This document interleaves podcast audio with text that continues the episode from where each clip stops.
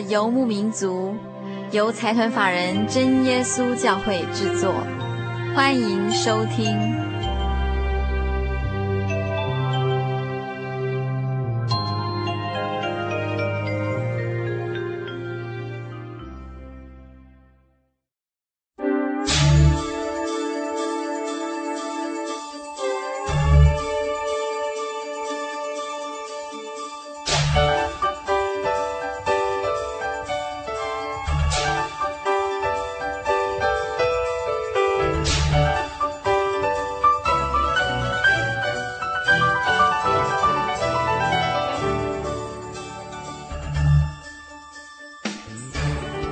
心灵的游牧民族，在空中的朋友，大家好，很高兴一个星期的时间又到了。呃，心灵的游牧民族这个节目在全省各个地方不同时段、不同频道播出。中部地区，请收听大千电台 FM 九九点一；金门地区，请收听金门之声 FM 九九点三。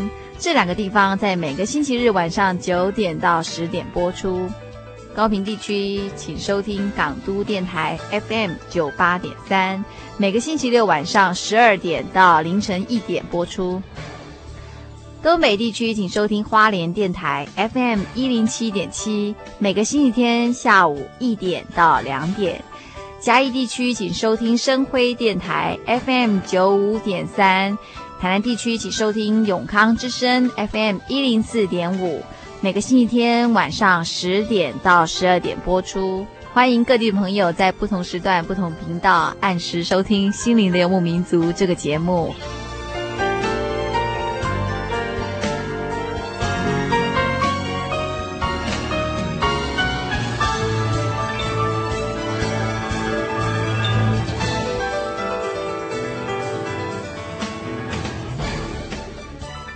今天我们在节目中要做一个特别的尝试，就是心灵游牧民族的制作小组，呃，等于是代替所有空中的朋友去读了一本书。我们制作小组读完以后，我们想办法用声音的方式呈现出来。那心灵的游牧民族会用这个星期跟下个星期的时间，我们一起来介绍我们去读到的这本书。我们发现它对于我们的生命本质都有一些启发。这些制作小组的朋友们读了之后呢对于个人的价值观又重新整理了一遍。我们先欣赏一段音乐在音乐过后我们一起来在空中来听听这一本书。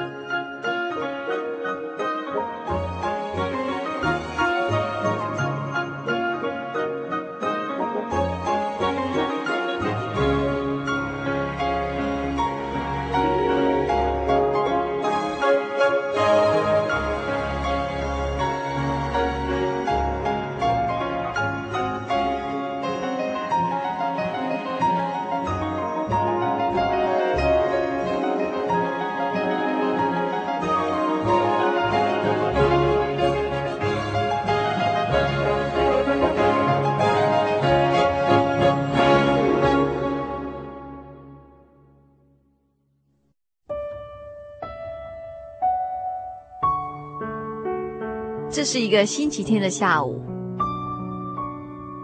小光是一个刚进入社会的新鲜人。这一天，他正好拿到一本书，这本书叫做《为自己出征》。难得星期天的下午不用上班，终于可以静下来，好好的看一本书。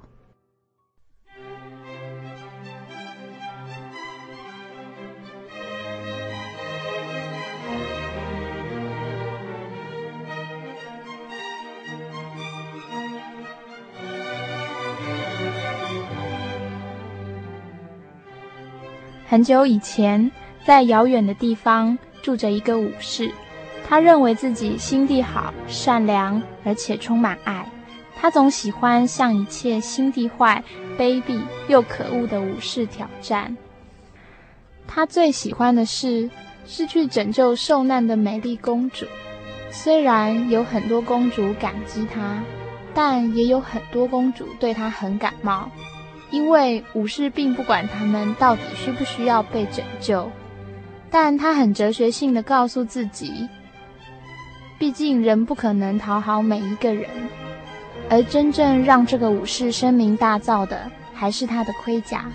它是国王赏赐的礼物，是用一种非常稀有、和太阳一样闪亮的金属所制成的。武士非常爱盔甲，爱到不愿脱掉。他总是时时刻刻穿着盔甲，随时准备上战场。终于，他的家人和朋友都忘了他不穿盔甲是什么样子。有一天，他的太太茱莉亚直接去找武士，告诉他说：“你爱你的盔甲胜过爱我，除非你把这件铁衣脱掉，好让我看到你真正的长相。”这对武士来说是非常严重的打击。他爱他的家人，但也爱他的盔甲，因为他的盔甲向每一个人展示他是个什么样的人：一个心地好、善良，而且充满了爱的武士。他如果继续穿着盔甲，意味着他会失去家人，那他宁可脱掉盔甲。于是武士伸出手，想拿下他的盔甲。但非常意外的，他发现头盔动也不动。不管他怎样用力拉，头盔仍然纹风不动。最后，他去找城里的铁匠帮忙。他告诉铁匠，他有一个严重的问题。大人，你的问题就是你之所以为你啦。武士并没有心情听铁匠这种哲学式的话，他命令铁匠用斧头把盔甲砍破。不料头盔连凹痕都没有，就这样，他和铁匠试了好几次，但仍然失败了。武士越来越痛苦，因为不管铁匠用斧头用力地打在他的盔甲上，或是茱莉亚用花瓶敲他的头，都只能让他痛苦一阵子而已。既然他很难感受到他自己的痛苦，别人的痛苦就同样的给忽略了。可是无论如何，他必须要想办法来解救自己。于是他下了一个决定，离开，或许对大家都好。于是，在宫廷小丑的介绍下，他将出发去寻找一位智者。武士相信这位智者一定有办法将他从盔甲中解救出来。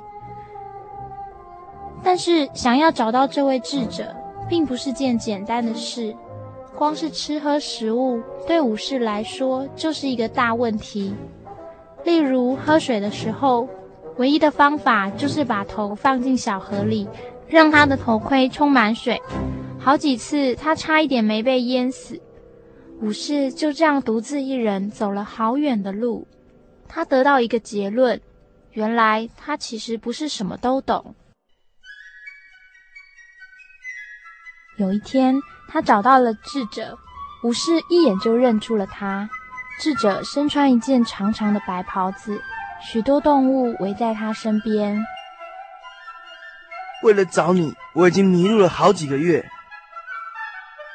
其实是一辈子。由于武士太疲累，也就不想再跟智者争辩什么。武士沉沉的睡去。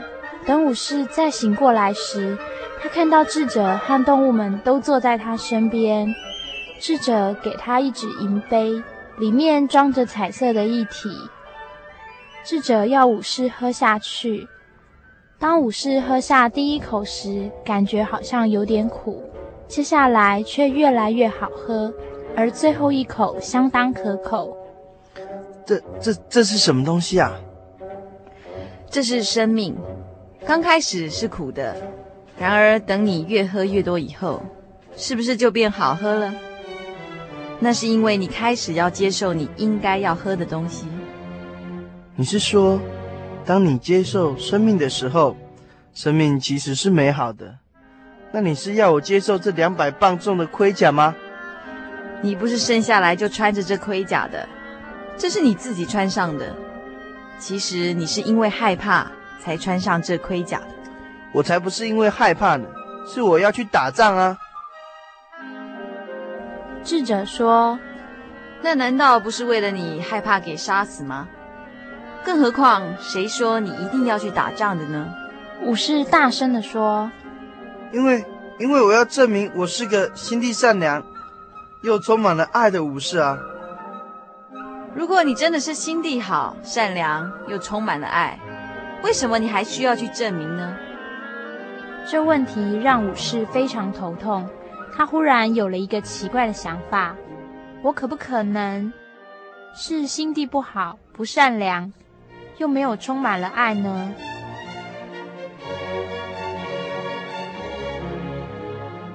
武士思考越久，越是觉得没有办法面对自己。他没有办法接受自己不是他原来认为的那个样子。武士开始烦乱不安，想要逃避这眼前的窘境。终于，他告诉自己：“我不管盔甲到底能不能脱下来，我要回家，我要回到茱莉亚和儿子克斯的身边。”于是，武士跑去告诉智者他的想法。智者点点头说：“回去付出自己是件很美的礼物。可是，礼物之所以成为礼物，端看被不被接受。”不然就会变成两个人之间的负担。武士说：“你是说他们会不希望我回去？怎么可能？我是全国最棒的武士。那为什么不捎个信给克斯，问问他？”于是他们请鸽子瑞培卡帮忙送信回家。等待的过程对武士来说是何等的漫长。终于，鸽子回来了。而且叼着一张纸条，只是当武士打开纸条，却看不到任何一个字。是张白纸，这、这、这是什么意思？或许你儿子对你的了解不够，不能回答你的问题。武士愣住了，并且做了一件多年来没有做过的事，他哭了。他是想忍住眼泪，可是很快的。他的悲伤淹没了一切，泪如急流般的涌出，最后他哭累也就睡着了。当武士再醒过来，对自己刚才哭泣感到厌恶与抱歉，然而智者却告诉他：“你刚刚做了脱离盔甲的第一步，而且你应该上路了。”武士有点不安，他开始喜欢这里的一切。他也知道自己没有地方可去，当然他是可以再回去当武士，但是为什么要打仗呢？似乎打仗也没有什么意义了。此时智者又再度提醒他，新目标是把盔甲丢掉，而且这么做不是为了别人，而是为了自己。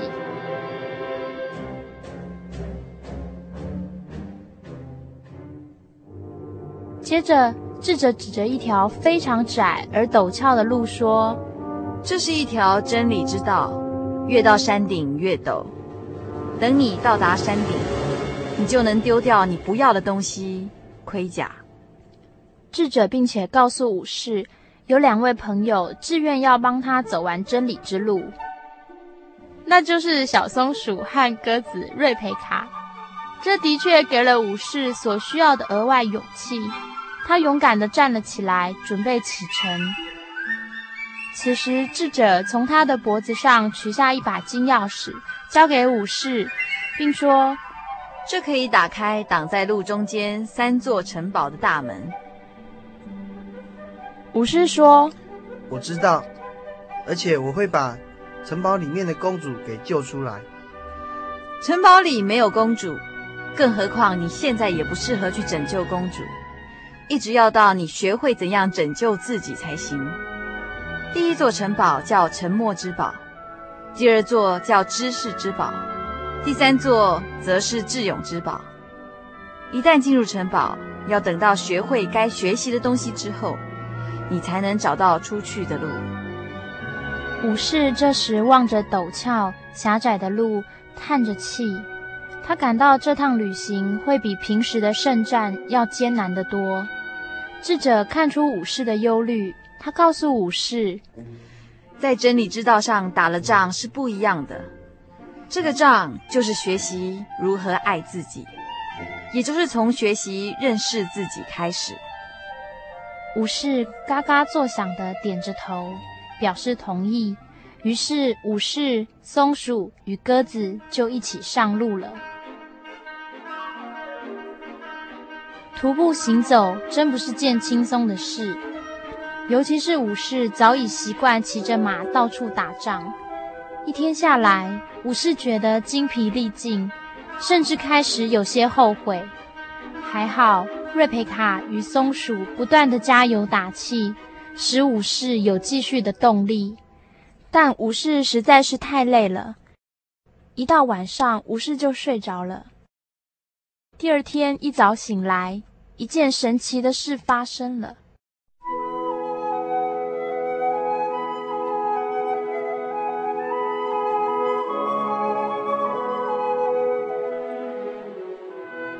武士感受到强烈的阳光，他的面罩脱落了。武士正不解的时候，松鼠对他说：“面罩生锈掉下来了。你看到你儿子的空白信后掉下的眼泪，让盔甲生锈了。”武士突然心中闪过一个念头：真正的眼泪可以让他脱离这件盔甲。于是，武士又燃起了新希望。他们踏着轻快的步伐继续前进。过没多久，终于沉默之宝就在前面隐约可见。武士本来以为这是一座壮观的建筑，不料沉默之堡看来就和其他普通的城堡一样，没有什么不同。这时，鸽子笑着说：“当你学会了接受而不期待，失望就会少得多。”武士为这句话的智慧点点头。我一生大部分的时间都在失望。我记得躺在婴儿床上，认为自己是全世界最漂亮的小孩。然而，我的保姆却看着我对我说：“你的脸只有你妈妈才会喜欢。”结果，我就对自己长得丑失望，又对她的不礼貌感到失望。如果你真的认为自己漂亮，他说什么都无关紧要，你也不会失望。对武士来说，这句话大有学问。他开始觉得动物比人聪明。鸽子紧接着说：“动物接受，人类期待。你从来不会听见一只兔子说：‘我希望今早太阳会出来，我好出去玩。’如果太阳没出来，也不会破坏兔子的一天。”不管晴天或是雨天，他总是快乐的。光是做兔子，他就很高兴了。武士仔细的听着，他没有办法想象有多少人光是做人就会开心了。很快的，他们来到城门口。松鼠对着武士说：“我们不能跟你进去，你需要一个人自己穿过这些门。我们会在门的那头等你。”武士只好自己一个人走进城堡。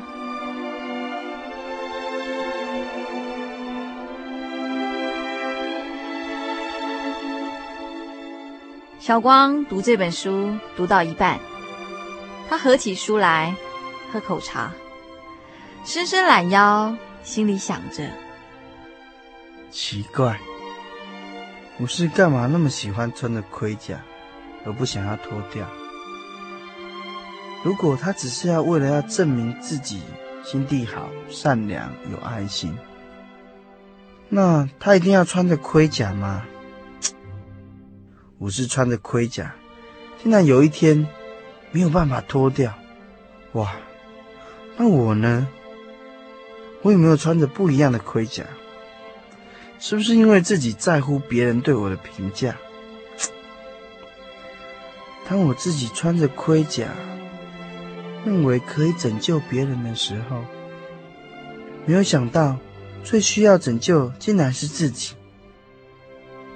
自己觉得最叫别人羡慕的、最不能够舍弃的，却变成自己最没有办法逃脱、困住自己的牢笼。哇，这真是太讽刺了。那盔甲又是什么？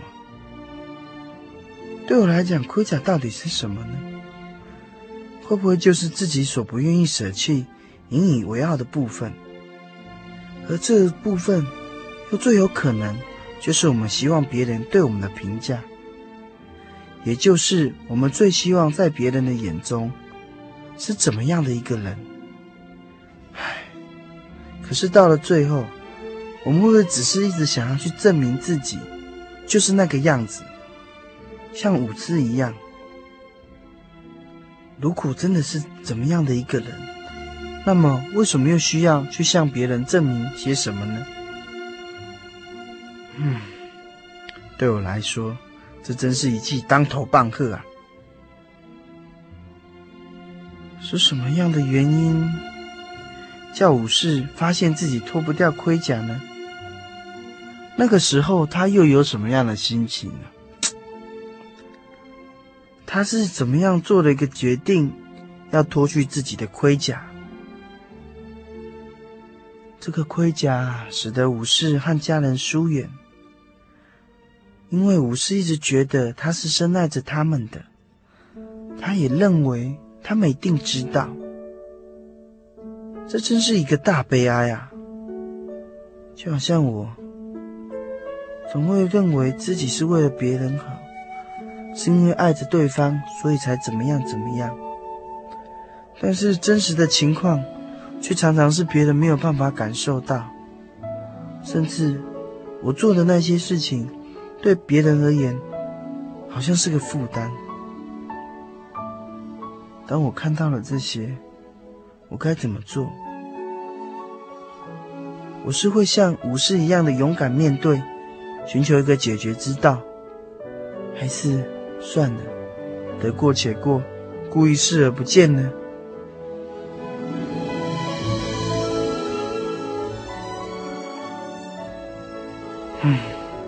武士这样的一段过程一定不简单。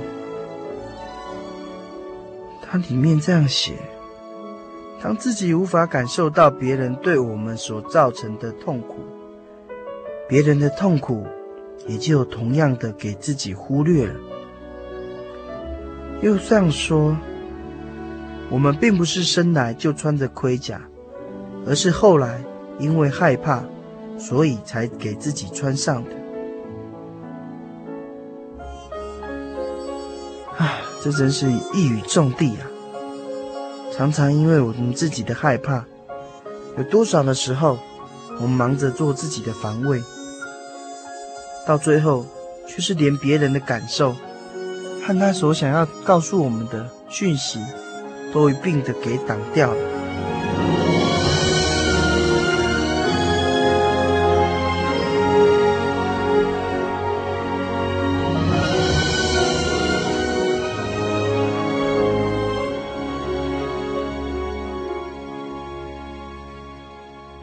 嗯，书上又写：学会期待，学会接受。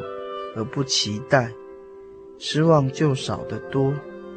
嗯，我的失望会不会常常是因为我有太多的期待，而不懂得接受呢？我是不是常常期待事情会怎样怎样的发展，有怎么样怎样的结果？总期待着别人可以怎么样怎么样的对待我，而不能接受，不能纯粹的接受事情本身，不能接受别人和我们并不相同的事实，就像没有接受生命一样。其实，生命刚开始好像有点苦，可是当我们学习接受生命的时候，生命其实是十分美好的。真正的眼泪可以叫自己脱去盔甲。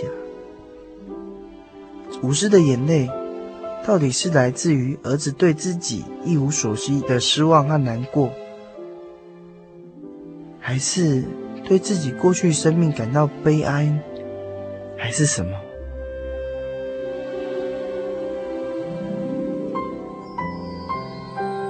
嗯，我对我自己现在的生命感到满意吗？如果我不能够察觉自己现在的生命，如果我一直满足于现在穿着盔甲的生命，如果我不能够对这一切感到悲哀而落泪的话，那么一切改变的可能也都会变成不可能，更别说像武士一样。踏上这条为自己出征的路了。嗯，这真是一本有意思的书，我要继续往下看。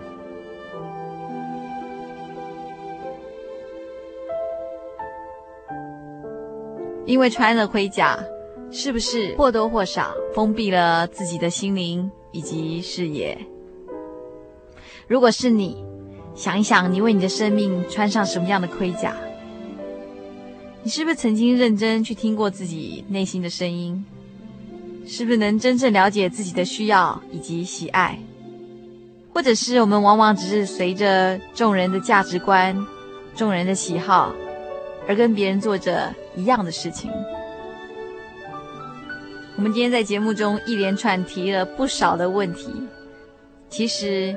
也是想跟所有听众朋友们一起为自己的生命出征，而基督教的信仰其实可以是一个人生命中的一个寻觅之旅，带领我们探索一个真理的世界，找到真正的自己，并且寻找一个永恒的价值观。如果听众朋友对于我们本集的主题“为自己出征”有任何感触或者感想的话，非常欢迎来信。来信请寄到台中邮政六十六支二十一号，六十六支二十一号，或是传真到零四二四三六九六八，二四三六九六八，心灵的游牧民族节目收就可以了。我们将在下一周跟所有听众朋友一起分享我们如何为自己出征，怎么样去发现生命真正的价值。以及一个永恒的价值观。休息一下，继续收听我们今天接下来的单元。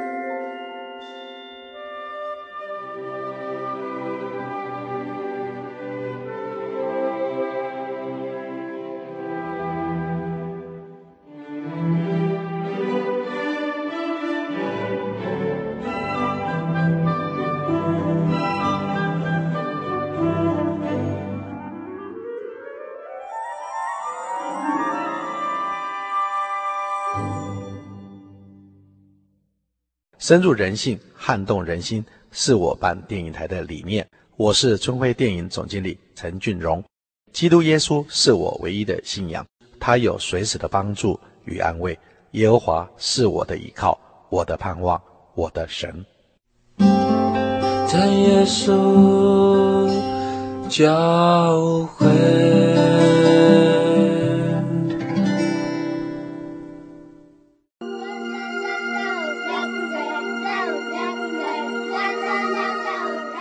耶稣爱我，耶稣是我一生的生命，也是我的帮助与依靠。假如有一些困难和一些不会的地方，耶稣都会在我们身边。这个爱是在我们的基督耶稣里，只要我们说耶稣爱我，就与耶稣同在了。